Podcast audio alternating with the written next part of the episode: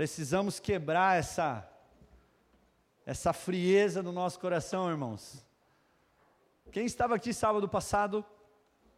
Amém. Então eu vou continuar pregando que eu estava pregando semana passada. Quero dar aqui as boas novas aos visitantes que vieram pela primeira vez. Que Deus abençoe a sua vida. Quem está nos acompanhando pela internet, hoje começamos a transmissão pelo YouTube, né? Então, glória a Deus, né, irmão? Mais uma melhora para todos nós. E se o ar-condicionado estiver muito frio, você fala aí que o, a galera baixa aí, tá bom, irmãos? Os irmãozinhos do ar falaram que vão deixar mais frio para virar um picolé, que tá bem, né? Irmãos, eu quero a sua atenção agora, porque eu acredito que aprendemos durante essas semanas que não é nem por força nem por violência, mas é pelo meu espírito.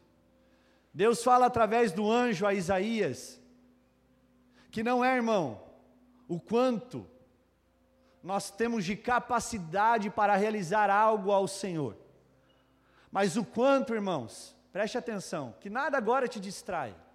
Os irmãos aí vão parar de caminhar para lá para cá, né? Irmãos, nada pode interferir o que Deus faz através da nossa vida.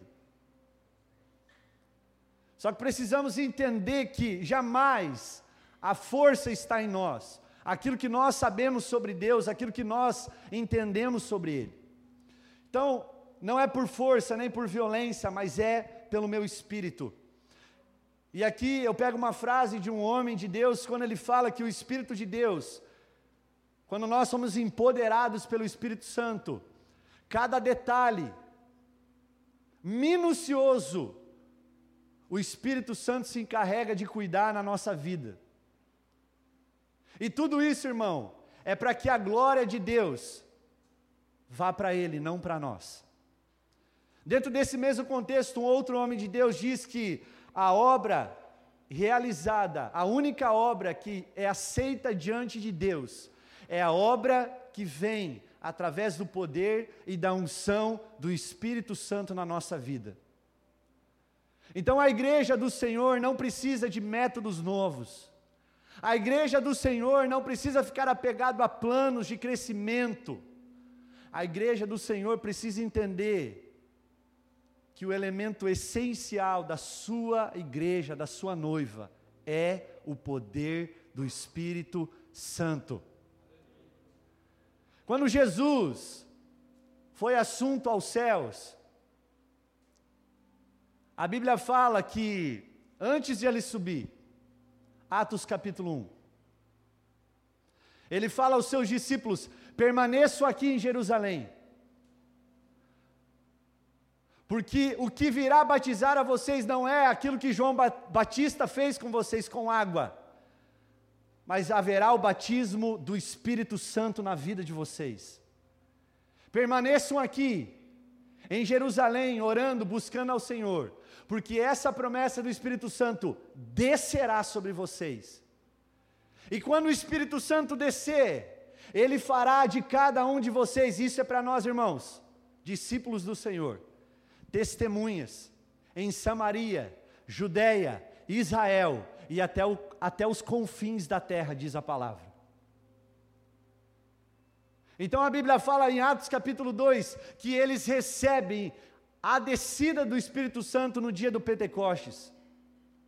E todos aqueles homens que estavam reunidos, cerca de 120 pessoas, foram tomados pela presença, pelo poder, pela unção do Espírito Santo de Deus. E ali, irmão, a igreja primitiva começou a ser iniciada. Até porque depois desse episódio a Bíblia diz que Pedro, empoderado pelo Espírito Santo, prega a sua primeira mensagem em campo aberto para mais de 3 mil pessoas. E naquele mesmo dia a Bíblia diz que aquelas pessoas, além de se converterem ao Senhor, são batizadas. Então ali, irmão, nós podemos aprender algo para nós hoje. A igreja primitiva, a igreja do Senhor, é uma igreja empoderada pelo poder do Espírito Santo. O que nos habilita, irmãos, para realizar a obra do Senhor, o que nos habilita a pregarmos o Evangelho do Reino de Deus, o Evangelho do arrependimento, é a obra, é o poder, é a unção do Espírito Santo sobre a nossa vida. Mas em muitos momentos isso é uma inclinação natural do ser humano, de nós tomarmos o controle das mãos de Deus, não é assim? E nós tentarmos com a própria força do nosso braço fazer aquilo que somente o Senhor pode fazer. Então, irmãos, eu acredito que nós não podemos ministrar hoje as pessoas no poder e na unção de ontem. Porque essa unção e esse poder precisam ser renovados dia após dia. Como muito bem a pastora colocou no início do culto, irmãos, a maior dificuldade na vida do cristão não é dar frutos, é permanecer nesse lugar de oração, é permanecer na videira verdadeira em Cristo Jesus. Não é numa igreja, é na pessoa de Cristo, porque Ele me habilita e me dá poder através do seu espírito a realizar obras extraordinárias sobre a terra. Aleluia! Então, irmãos, Jesus operava continuamente no poder e na unção do Espírito Santo. A Bíblia fala que logo que depois Jesus se batiza por João Batista nas águas do Jordão, em Lucas capítulo 4, ele é levado pelo Espírito ao deserto para ser tentado por Satanás. E ali a Bíblia fala que ele passa por todo tipo de tentação, e ele é aprovado. A Bíblia fala que ele vai para o deserto empoderado do Espírito Santo, porque no momento do batismo desce a pomba representando o Espírito Santo.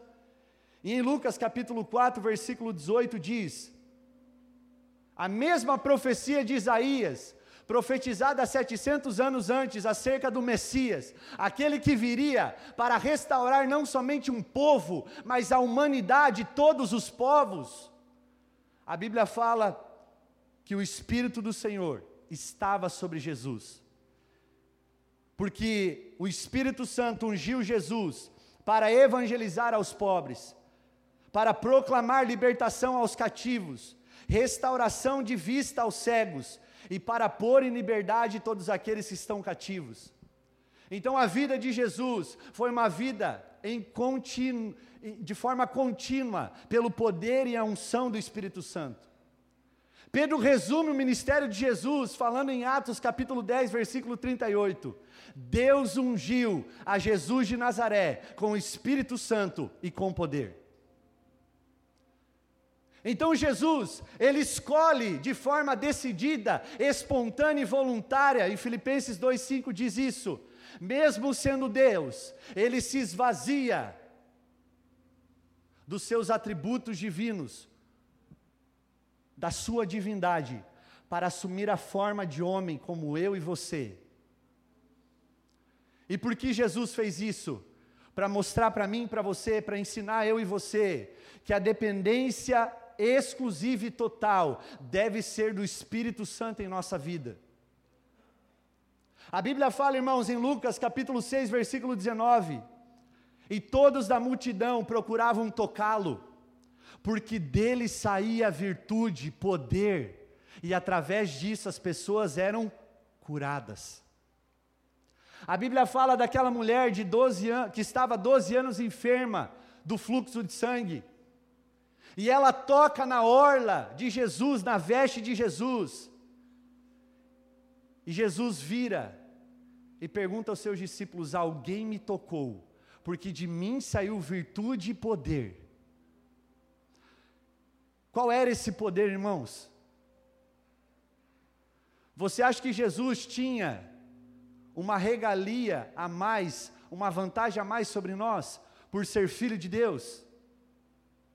Não, a Bíblia fala que ele se esvazia de si mesmo como Deus, para assumir a forma de homem. Tudo que Jesus fez na sua caminhada, no seu ministério, era através do poder e da unção do Espírito Santo. Então, irmãos, Se por Jesus foi usado, nós também podemos usar. Está à nossa disposição. Quantos querem desse poder? Quantos estão dispostos essa noite a abrir o seu coração para serem renovados e restaurados do poder do Espírito Santo? Agora, o grande desafio, irmãos, é nós permanecermos nesse lugar contínuo da unção e do poder do Espírito Santo. E eu separei algumas coisas aqui, irmãos, de forma muito breve. Como nós, cristãos, perdemos o poder espiritual, o poder do Espírito Santo sobre as nossas vidas. E a primeira razão que eu coloco aqui, irmãos, eu vou usar alguns textos bíblicos. Eu quero aqui pregar hoje de forma temática, eu quero passear um pouco na Bíblia com você. Eu não vou ser tão expositivo hoje de expor um, um texto bíblico somente, mas a primeira razão que eu coloquei, que nós perdemos o poder espiritual, o poder, a unção do Espírito Santo sobre a nossa vida, Luiz, é através do nosso próprio ministério. Irmãos, quem ministra muito, quem é muito usado, quem é muito ocupado, se torna uma pessoa vulnerável a se enfraquecer no poder espiritual.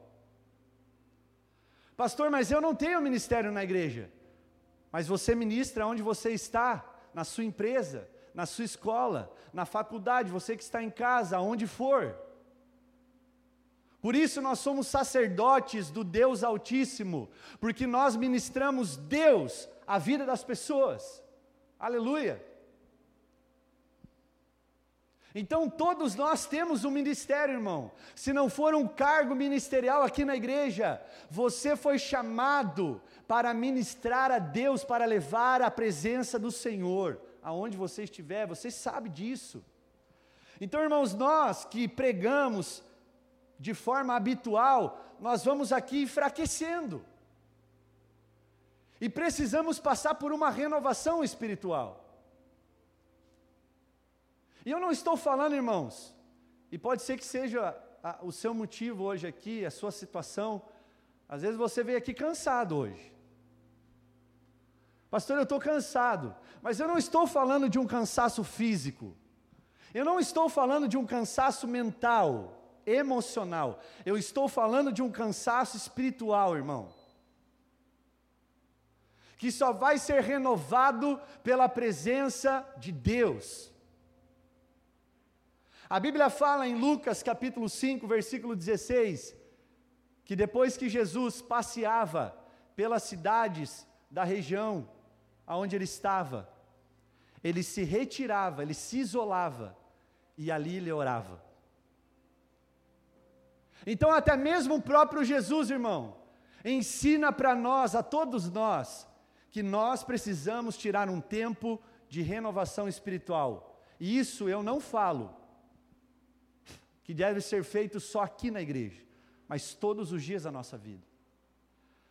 Quem conhece Martinho Lutero aqui? O homem da reforma protestante. Um grande homem de Deus.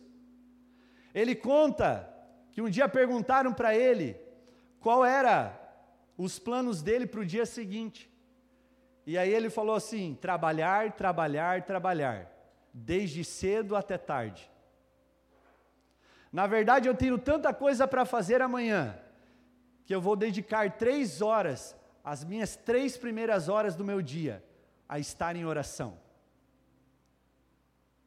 Então a ideia, irmãos, é quanto mais eu ministro, mais eu preciso me reabastecer, me renovar da presença de Jesus. Através de uma vida de intimidade, irmãos. Mas o que, que acontece aqui? Acontece é que nós somos muito ocupados. Sim ou não? Mas a verdade, irmão, essa é uma desculpa para dizer que a gente está ocupado demais para não orar. Porque a gente acha desculpa em cima de desculpa, para falar que nós não temos tempo para orar. Irmãos, Todos nós temos o mesmo tempo, todos os dias, 24 horas. O que vai determinar o que governa o seu coração e a sua vida são as prioridades que você coloca na sua agenda.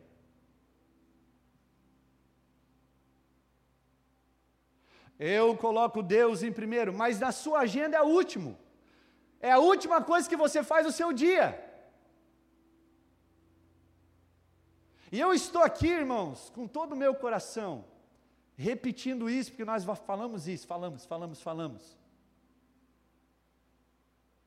Que não tem como nós queremos ser usado, a igreja do Senhor. E quando eu estou falando igreja, não estou falando somente hoje que nós estamos reunidos como igreja, celebrando o Senhor, daqui um pouco ministrando a ceia do Senhor, e nós somos igreja, sim, nós somos igreja aqui. Mas quando você sai daqui, você continua sendo igreja. E o grande problema, irmãos, é que nós levamos a nossa vida com o Senhor de uma forma desleixada, sem cuidado nenhum. E dia após dia, nós vamos levando, e nós vamos empurrando com a barriga, e nós vamos procrastinando, e nós vamos falando: ai Senhor, tenha misericórdia de mim. Mas Deus não vai descer para organizar a sua agenda, irmão, é você que precisa organizar ela. Então, esse é um dos primeiros motivos que eu vejo de nós perdermos o poder espiritual, o poder do Espírito Santo sobre a nossa vida algo que acontece naturalmente no nosso ministério. Então, irmãos, aquilo que você hoje vive é menos daquilo que você já viveu um dia. Hoje você vive mais no poder do que antigamente. Porque Deus não quer que você viva do passado, meu irmão, e muito menos de ministérios com qual você passou. Vire essa página na sua vida. Deus quer que você viva o hoje, porque o futuro, irmão, Ele tem guardado e tem planejado para você. Um futuro de paz, de alegria. Um bom futuro, como Jeremias 29, 3 diz para nós. Um futuro de paz e esperança. Mas é impossível viver um futuro com Deus se nós não vivermos o hoje com Ele. E o hoje é todo dia é amanhã, é segunda, é terça, é quarta, é quinta, é sexta, é sábado de novo aqui, é domingo com a nossa família, é segunda, é terça, é quarta, é quinta, e assim até o Senhor voltar, ou nós sermos colhidos da face da terra. A segunda razão que eu vejo aqui, eu coloquei algumas aqui, de nós perdermos o poder espiritual é de nós se envolvermos com coisas não espirituais. Aliás, nós não vivemos numa ilha, aonde você deve se isolar de todo mundo. Você não deve se isolar. Você deve influenciar todo mundo. Santidade é influenciar pessoas. Mateus capítulo 5, versículo 13 a 16 diz, através do Sermão do Monte, que Jesus espera de nós que nós sejamos testemunhos do reino de Deus sobre a terra. Sermos luz do mundo e sal da terra. Luz influencia, sal influencia. Agora, irmão, se não há azeite na sua lamparina, como vai queimar a luz que há dentro de você? O sal, se não for usado, vai se deteriorar e não vai prestar nada, nem para adubo, como diz o Senhor Jesus. Então, algo que me chama a atenção é: não se envolva mais, ou tanto, ou de forma excessiva, e eu não estou vendo ninguém anotar nada aqui, esse é o problema. Você precisa anotar, irmão, você, você precisa começar a anotar o que Deus fala conosco. Eu estou falando aqui como pastor dessa casa. Anota, irmão. Ah, mas eu lembro depois. Não, você não lembra. Nem eu lembro, irmão. Tem coisas que eu, nem, eu falo aqui que eu nem lembro depois. Quem está em casa, anota. Eu acredito que você não precisa entrar em conflito com o seu trabalho, porque trabalho é benção na nossa vida. O grande problema é quando você coloca o trabalho acima daquilo que não deveria ser. E vou falar mais: os melhores obreiros e trabalhadores no reino de Deus são as pessoas mais ocupadas. Não são as pessoas que não têm nada para fazer. Na verdade, essas pessoas são as que menos produzem no reino de Deus, porque são preguiçosas. Então, irmãos, a gente vê um padrão de Deus em toda a Bíblia, aonde Deus chama personagens bíblicos para libertar o povo, para ser um porta-voz do povo, de pessoas que estavam trabalhando. Tá, e o que você quer falar com isso? Eu quero falar, irmão, que até mesmo dentro do seu trabalho, ache um tempo para você estar com o Senhor. Pequenos momentos. Use para ler a Bíblia. Você tem o seu celular na sua mão. Para usar um fone, escutar uma palavra, pôr um louvor. Há donos de empresa aqui que me ouve. Irmão, não seja escravo do seu trabalho. Eu sei que você tem compromissos com os seus empregados, eu sei que você precisa pagar conta, mas irmão, tudo isso virá do Senhor, a provisão é do Senhor. E Ele vai te honrar quando você escolher Ele no lugar do trabalho. Ele vai te honrar. Então o Senhor está nos falando aqui de pessoas que não querem pagar muitas vezes o preço da autodisciplina de uma vida de oração, de uma vida de palavra. Faz quanto tempo que você não pega a Bíblia e abre e lê? Pastor, eu faço isso todo dia. Glória a Deus. Continua. Porque você vai ser usado pelo Senhor para ativar outras pessoas que estão paradas, estagnadas. Mas irmão, você que não está fazendo isso, aprenda com Zacarias. Não faça como Outras pessoas que não aprenderam essa lição de Zacarias tentam fazer as coisas pela força do braço. Nem por força, nem por violência, mas pelo meu. Você sabe que até mesmo as coisas espirituais podem ser destrutivas para nós? Por quê? Porque elas podem estar acima do dono de todas as coisas. Então, irmãos, eu, eu quero chamar a atenção de você.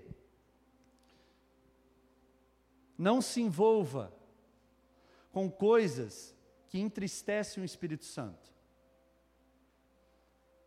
Eu queria que você perguntasse ao Espírito Santo nesse momento: o que na sua vida entristece o Espírito Santo?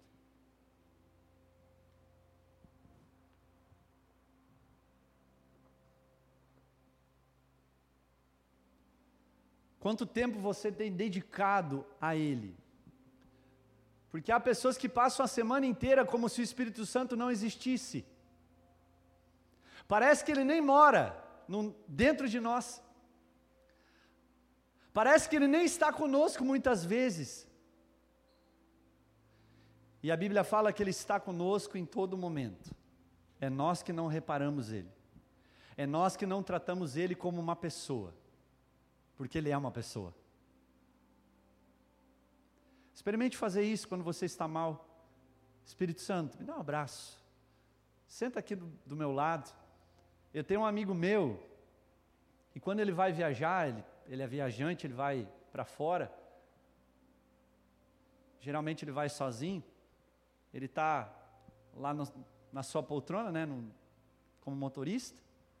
Ele tira tudo do banco do lado coloca os louvores e ele fala: Espírito Santo, eu quero que você sente do meu lado aqui. Porque eu posso estar sozinho fisicamente, mas eu sei que você está aqui do meu lado.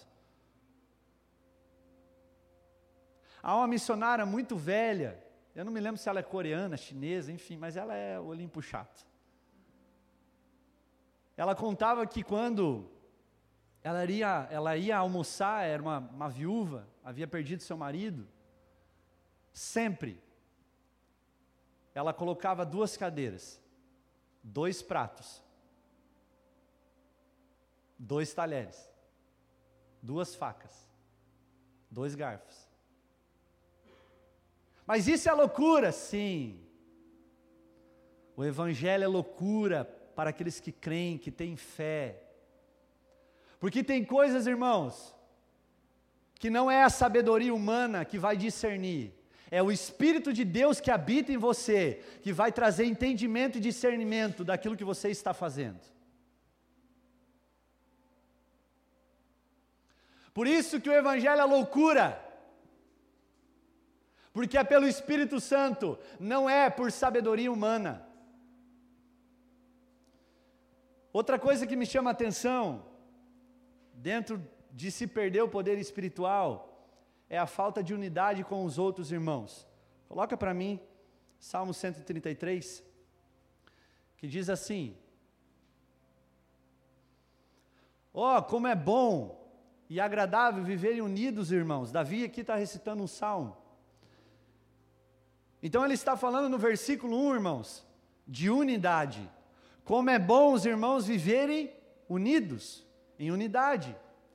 E no verso 2 e 3 ele fala agora, ele compara essa unidade com algumas coisas. Ele fala no verso 2: é como óleo precioso sobre a cabeça, o qual desce pela barba, a barba de Arão, que nem no pastor, e desce para a gola das suas vestes. Ou seja, irmãos,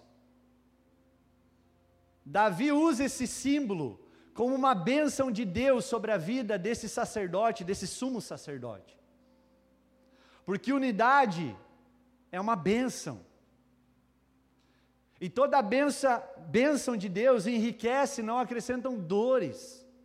O verso 3 ele vai comparar, é como o orvalho do Hermon, que desce sobre os montes de Sião. Ali o Senhor ordena a sua bênção e a vida para sempre. Essa montanha ela recebia tanta água que ela fornecia umidade para todas as terras em volta dela. Ou seja, as bênçãos de Deus. O orvalho que Davi fala aqui, ou melhor, a unidade que Davi fala aqui, é como o orvalho do céu, que traz refrigério e bênçãos espirituais à nossa vida. Sabe qual é o problema, irmãos? De nós não vivermos em unidade como igreja, nós começamos a ficar críticos, nós começamos a achar defeito em tudo, inclusive nas pessoas que nós falamos mal, através de uma língua dobre, através de fofoca, através de um coração todo contaminado de sujeira, através até mesmo de você julgar a pessoa sem conhecer ela. Por quê? Porque você não conhece ela, falta unidade. E não há nada, irmão, que causará mais vazamento, ruptura do poder espiritual, da unção do Espírito Santo na nossa vida, do que pensamentos precipitados e errados sobre outras pessoas.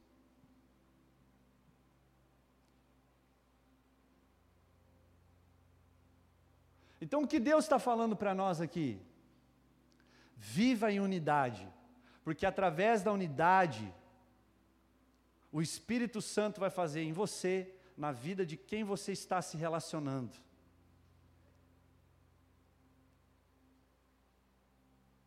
E através disso, irmão, você vai receber o amor de Deus. O amor de Deus para você perdoar quem você precisa perdoar.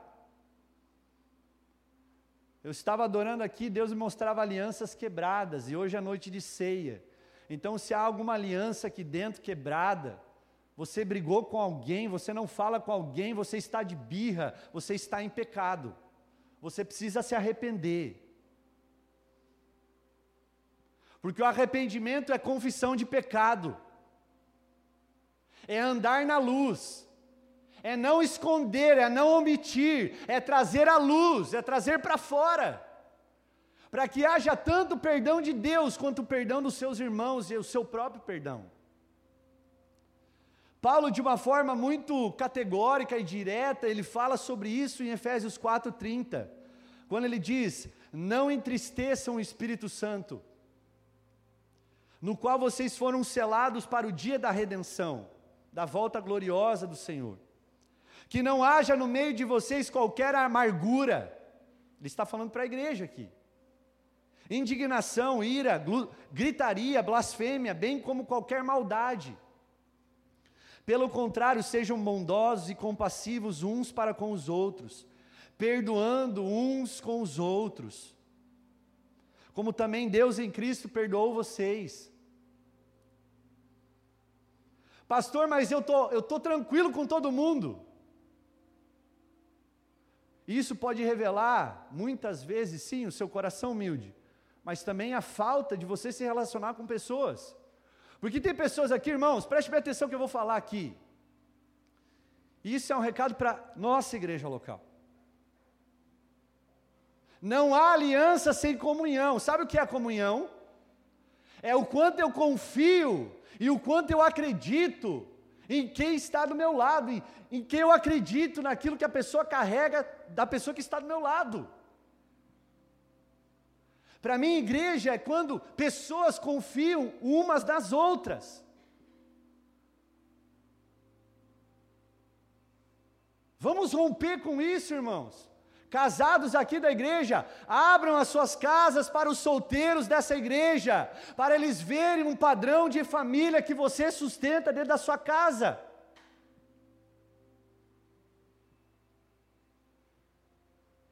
Solteiros, Meninos e meninas que estão me ouvindo, caminhe com casados da igreja, para você entender o que é ser um padrão de homem casado, porque um dia você vai constituir uma família. Não, mas você só, você só anda com molecão, você vai se tornar um moleque. E eu não estou aqui sendo contra, você que tem amigos aqui na igreja, glória a Deus. Mas suba o nível um pouquinho. Sábio é aquele que anda com outro sábio. Sabedoria é quando eu tenho a escolha certa no momento certo. Tolo não é aquele que não sabe, é aquele que sabe, mas age errado. Que não sabe discernir o certo e errado, que escolhe errado, ou às vezes escolhe certo, mas na hora errada também. Então, Paulo está falando para nós, portanto, versículo, capítulo 5, versículo 1. Sejam imitadores de Deus. Nós fomos criados para reproduzir imagem e semelhança de Deus. Como filhos amados, vivam em amor, como também Cristo nos amou e se entregou por nós, como oferta e sacrifício de aroma agradável a Deus. Que a imoralidade sexual, e toda impureza ou avareza não sejam nem sequer mencionadas, irmãos, entre vocês como convém a santos. Então, pensamentos críticos vazam e enfraquecem o poder e a unção de Deus nas nossas vidas. Você viu, irmão? Não vem mais da igreja? Acho que desviou. Por que você não liga para ele, fala que Deus ama ele, você busca lá na casa dele, traz ele para a igreja e fala: irmão, se converta.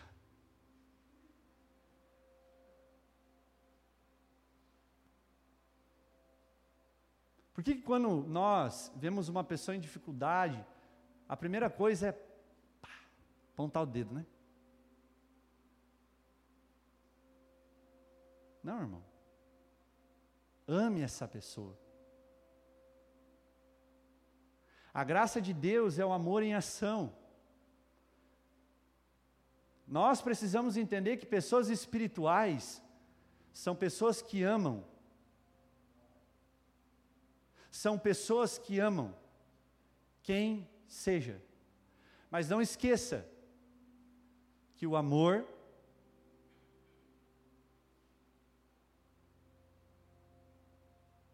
uma pessoa. O amor é o fruto do Espírito sobre a nossa vida. O amor sim vai estender a mão. O amor sim vai corrigir, vai disciplinar. O amor sim vai ter cuidado. O amor sim vai aconselhar. Mas infelizmente, muitas vezes, irmão, Deus coloca uma situação diante de nós para nós sermos canais de Deus para a vida dessa pessoa. e nós se omitimos, fingimos que não vemos e transferimos isso para outra pessoa. Então, o Senhor quer que a vida nova, o nascer de novo pelo Espírito, seja de um coração totalmente curado de amargura, de orgulho, de rixa.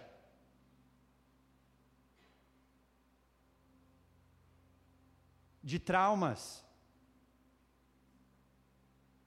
de autossuficiência. Amém, irmãos? Estou indo para o final. O poder espiritual se perde pela falta de obediência.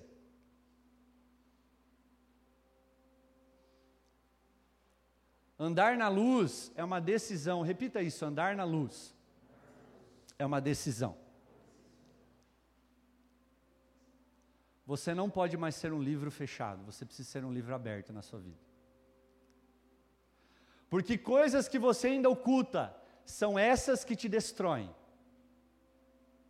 São essas ainda que quando cutuca dói. É porque ali existe ainda, sabe o que? Uma ferida aberta. Não foi curado. E João, de uma forma muito inteligente, ele fala: Olha, aquele que me ama é aquele que teme a mim e obedece os meus mandamentos. Porque os meus mandamentos não são pesados. Porque a graça de Deus me capacita a viver em santidade. A graça de Deus me capacita a viver uma novidade de vida. Então, irmãos, eu não vou conseguir aqui falar muito sobre esse assunto, mas Deus ele nos dá oportunidades todos os dias, em pequenas coisas, para nós mostrarmos o nosso amor e a nossa obediência ao Senhor. Não é nas grandes, é pequenas. Quando você vê uma velhinha que precisa atravessar a rua e ninguém ajuda, é você pegar a mão dela e falar: Eu te ajudo. É quando alguém perde alguma coisa no chão, você vai lá junto e fala: Ó, oh, você perdeu do bolso, você nem viu. Até uma nota de 100, né? Os irmãos, ó Deus, faz com que ela não olhe, não olhe, não olhe. É, até a hora. Não. Pequenas coisas, Deus nos dá oportunidades, irmãos, para a gente demonstrar que nós estamos revestidos do poder do Senhor. Quando nós somos justos com alguém, quando nós somos honestos com alguém, quando nós somos sinceros com alguém, tudo isso são obras pequenas, parece, mas são obras que o Senhor confia ao nosso coração para demonstrar o quanto nós vivemos em obediência e amor a Ele. E há um texto em especial que eu li essa semana, até comentei com o João. Gente, eu gosto das histórias da Bíblia. E essa história em especial, né, eu saí da sala, o João estava aqui mexendo no notebook e falei: Meu Deus, irmão, que história legal. Aí ele olhou para mim e falou: É, que legal. Eu falei: É, cara, meu Deus, né? Porque quando Deus fala com a gente, irmão, é muito bom. 1 Samuel 15. Eu não vou ter tempo para ler todo ele, mas ah, só quero aqui contar a história é a história do profeta Samuel com o rei Saul. Esses versículos de 1 Samuel 15 fala da história de Saul, porque 1 Samuel 16 já fala de Davi sendo ungido. A Bíblia conta, irmãos, que o profeta Samuel, por ordem de Deus, vai lá e unge Saul, rei Saul, como rei de Israel. E prime o primeiro pedido que Deus faz ao rei Saul, ele fala assim: Olha, rei Saul, desça até os Amalequitas, aqueles que estão retendo o povo de Israel como inimigos, e matem todos. Matem quantos? Todos. E a Bíblia conta, irmão, que ele desce e ele mata, mas ele deixa só o rei Agag, que era o rei dos Amalequitas, vivo. Ele poupa os as ovelhas, o melhor das ovelhas, dos bois, dos bezerros gordos e dos cordeiros. Versículo 9. E aí a Bíblia conta, irmão, que para o rei Saul estava tudo certo. E aí Deus fala para Samuel: Samuel, aquele infeliz daquele Saul, não, não obedeceu o que eu pedi para ele. Samuel vai lá e fala para Saul: Saul! A Bíblia conta que Saul, depois dessa, né, de toda essa guerra, ele vai lá e faz até uma estátua para ele mesmo, para ele próprio. Bem, né, bem macho assim. E aí o profeta Samuel chega para Saul e fala assim: Fez o que era para fazer? Eu vou, sim, eu fiz.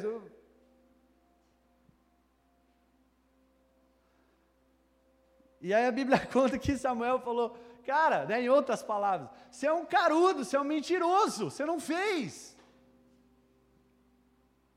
Você não cumpriu aquilo que era para você cumprir.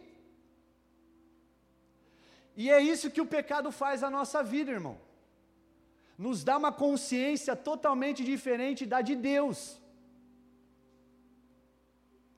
E aí, o Samuel, Samuel, o profeta Samuel, pergunta, né? Ele fala: Não, eu fiz tudo que, que era para fazer. E ele escuta o, o, o, mugido do boi. Porque o pecado, irmãos, preste atenção que eu vou falar. O pecado pode ficar escondido até um tempo. Mas uma hora vem para cima, vem para a tampa. E não tem como esconder, irmão. Porque a Bíblia diz que Deus vai trazer à tona tudo, as coisas encobertas e descobertas, boas e ruins. Ele vai trazer à tona. E aí Samuel escuta os bois e fala: Como assim? Como é que você matou tudo eu estou ouvindo boi aqui? Não, mas é que eu pensei. Aí agora ele transfere para o povo. Ele fala: Não, foi o povo. Foi o povo que pediu para deixar só eles vivos. Aqui eu aprendo outra coisa. Que Satanás sempre vai fazer isso quando você desobedece aquilo que o Senhor pede para você. Dizer que, ah, eu pequei porque Fulano me induziu. Ah, eu pequei porque isso e aquilo. Ah, eu pequei. Não, irmão, você pecou porque você pecou, porque você quis pecar. Então, em outras palavras, assuma o seu erro. E a Bíblia diz, no versículo 23, de 1 Samuel 15,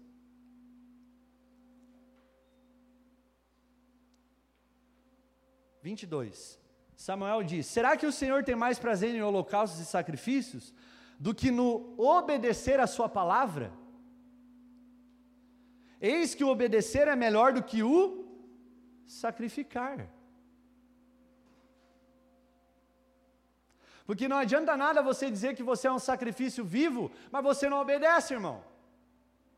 Você não é sacrifício. Então o sacrifício, irmão, a obediência, perdão, é muito melhor do que o sacrifício. E aí no versículo 23 ele diz: Porque a rebelião é como o pecado da feitiçaria. Ele coloca o patamar da desobediência a como uma, uma macumbaria, irmão. A obstinação é como a idolatria e o culto a ídolos do lar. Qual é a fonte da ruína da humanidade? Idolatria. E João Calvino fala uma coisa para nós muito interessante. E ele diz que o coração do homem é uma fábrica de ídolos. Porque o nosso coração é enganoso, Guilherme. Então, somente o coração obediente pode agradar ao Senhor e fazer com que não haja perda do poder espiritual sobre a nossa vida. Você quer batalhar espiritualmente nas regiões celestiais? Obedeça. Obedeça. Então decida, irmão, andar na luz, andar na obediência, andar na submissão. Eu tenho uma palavra preparada sobre submissão, eu vou estar pregando nesses próximos dias. Quinta coisa, poder espiritual, aqui é rápido, se perde pela leviandade excessiva. Sabe o que é ser leviano? Uma pessoa sem noção, uma pessoa inconstante, uma pessoa que não tem seriedade. E quando eu falo leviandade aqui, eu estou falando no sentido, sabe do quê? Aqui eu vou puxar um, algo mais específico sobre o humor impróprio. O humor é de Deus? Sim ou não? Claro, senão não teria risada. né? Meio óbvio. né? Então o humor, irmão, é um dom de Deus. Agora o problema é quando eu não sei o tempo, o momento e a hora de brincar. E eu levo tudo das coisas de Deus uma brincadeira. Deus não é uma brincadeira, Deus é uma realidade. Deus não chama para o seu reino pessoas para brincar de casinha, para brincar de reino, para brincar de soldado, para brincar de exército, para brincar de lutinha. Deus chama homens e mulheres corajosas, destemidas, intrípidas, ousadas, que têm bom senso de humor, mas que sabem brincar na hora certa. E quando eu falo aqui, eu estou abrindo em momentos, às vezes, que nós brincamos com coisas que não deveríamos brincar. Sabe aqueles grupos que te colocam com coisas legais? Que você fala, não, mas isso aqui é uma brincadeira. É ali que você está vazando o poder espiritual na sua vida e você acha que não tem nada a ver. É, Para os jovens é o, Exu, o Exu do nada não e do nada a ver. É dois demônios, né? Do nada não e do não tem nada a ver. Não, nada a ver, pô, nada a ver, pô. Nada a ver, cara. Não é assim, irmãos?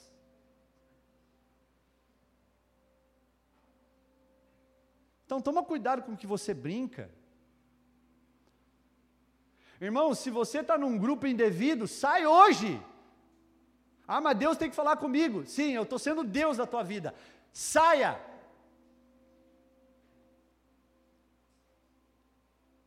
E eu quero deixar claro que eu não sou contra quem faz a gente dar risada. Né? O Guilherme, por exemplo. O Guilherme, você olha para ele, irmão, com todo respeito. Ele já é um sarro em pessoa. Eu amo você. O, o, o, o Lucão, quem conhece o Lucão, às vezes ele está me assistindo aqui, o Lucão Bernardon. Tu olha para ele, ah, meu Deus. Mas o que precisa ter é limite, porque senão a benção começa a se tornar uma maldição na nossa vida. Aleluia. Maturidade, irmãos, é ter equilíbrio nas coisas, em tudo que nós fazemos. E o último, e eu acho que é o pior, Perder o poder espiritual é perder através da autossuficiência do orgulho. Se você tem orgulho no seu coração, não existe poder nem unção na sua vida. Quebra de vez. Sabe, irmão, a, a, aquela, aquele registro de torneio que você fecha na hora, que a, a hora corta, a água corta na hora? É isso. Estanca na hora, irmão. E a gente vai ver aqui Billy Graham, quem conhece Billy Graham, já ouviu falar? Grande evangelista. Ele diz que se Deus tirasse a mão dele da vida dele, e Deus tocasse os lábios dele, os lábios dele se transformariam em lábios de barro. E o apóstolo Paulo, nessa mesma linha de pensamento, ele diz que nós, desculpa, somos vasos de barro que contêm um tesouro escondido sobre nós, e a Bíblia fala para que a excelência do poder seja de Deus e não nós. Então o tesouro que nós carregamos na nossa vida não é nosso, é do Senhor. E por que que nós somos tratados como vasos? Para que Deus possa nos lapidar, nos amoldar, nos quebrar se for necessário. Porque Ele é o que dá o formato correto para nós. Então, por que que Deus falou tanto com Moisés? o maior vulto do Antigo Testamento. A Bíblia fala em Deuteronômio, eu não me lembro agora o capítulo, ele fala assim: porque eu falo com os meus santos profetas através de enigmas, visões, revelações, mas com meu servo Moisés, eu falo com ele face a face. Qual era o segredo, irmão? De Moisés falar com Deus face a face, de forma limitada, é claro. Porque a Bíblia diz em Números 12 que Moisés era um homem mais manso, humilde da face da terra. E a gente vai ver em contrapartida pessoas aqui que foram ajudadas por Deus, foram usadas por Deus, mas em um momento da vida, a Bíblia fala que o coração se encheu de autossuficiência e orgulho. Vou dar um exemplo aqui, Uzias. Segunda Crônicas 26, 16. Mas depois que Uzias se tornou poderoso, o coração dele se exaltou para a sua própria ruína. Deixa eu te falar uma coisa. Se Deus te levantou um pouquinho mais, não é para você bater no peito e falar que foi você. Para você se tornar um homem, uma mulher autossuficiente. Muito pelo contrário, Deus te levantou para manifestar a glória dele na sua vida e mostrar que ele te colocou lá para você ser luz para os outros. Até porque uma lamparina não pode estar debaixo de uma cama, diz Jesus, mas ensina em cima, no lugar alto, aonde todos podem ser iluminados. Outro exemplo, profeta Ezequias. Melhor, rei Ezequias. Segunda Crônicas 32, por esse tempo Ezequias adoeceu de uma enfermidade mortal, orou ao Senhor, mas por Ezequias não ter correspondido ao Senhor, a Bíblia diz que o coração dele se exaltou. Então, quando nós se tornamos orgulhosos, nós nos tornamos mais parecidos com Satanás e não com o Senhor. O orgulho me deixa igual ao diabo, irmão. Essa é a palavra. Não ao Senhor Jesus. Porque a Bíblia diz que Jesus era humilde manso. Então, qualquer passo de autossuficiência na, na sua vida é o primeiro passo de ruína, porque isso é orgulho. A igreja de Laodiceia, a igreja conhecida dos dias de hoje, uma igreja autossuficiente, não preciso de nada, já tenho tudo. Afinal, eu tenho dois carros na garagem, eu tenho conta no banco, eu tenho isso, eu tenho aquilo. Eu tenho uma palavra legal no sábado. Mas somente aqueles que vão entrar no reino de Deus são aqueles que são conhecidos do Senhor. Aqueles que têm intimidade com o Senhor. Então, irmãos, graças a Deus que há perdão e purificação em nossas vidas, à disposição Há um caminho aberto, irmão, para voltar à presença de Deus. E através da presença de Deus, o poder e a unção do Espírito Santo. Graças a Deus que Deus pode abrir novamente o seu favor às nossas vidas, através do nosso coração humilde, contrito, quebrantado e arrependido. Se coloque de pé.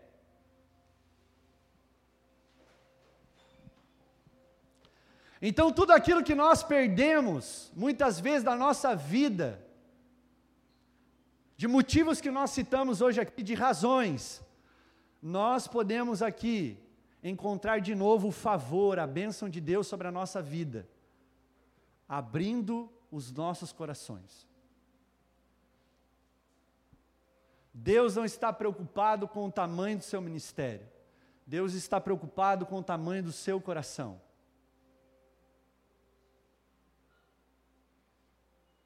Quantos aqui têm um coração quebrantado? Aleluia, irmãos. Essa palavra é para você, será? É para mim? É para a igreja? O que me habilita, irmão, preste atenção para me encerrar, a viver o reino de Deus, a pregar o evangelho do reino. O que me habilita é o poder e a unção do Espírito Santo. O que habilitou Jesus de ser um homem extraordinário sobre a terra é porque o Espírito Santo o enchia, o renovava todos os dias. Sabe qual era o segredo da igreja primitiva falado no início do culto? Diga você mesmo. A unção e o poder do Espírito. Quantos querem o Espírito Santo nessa noite?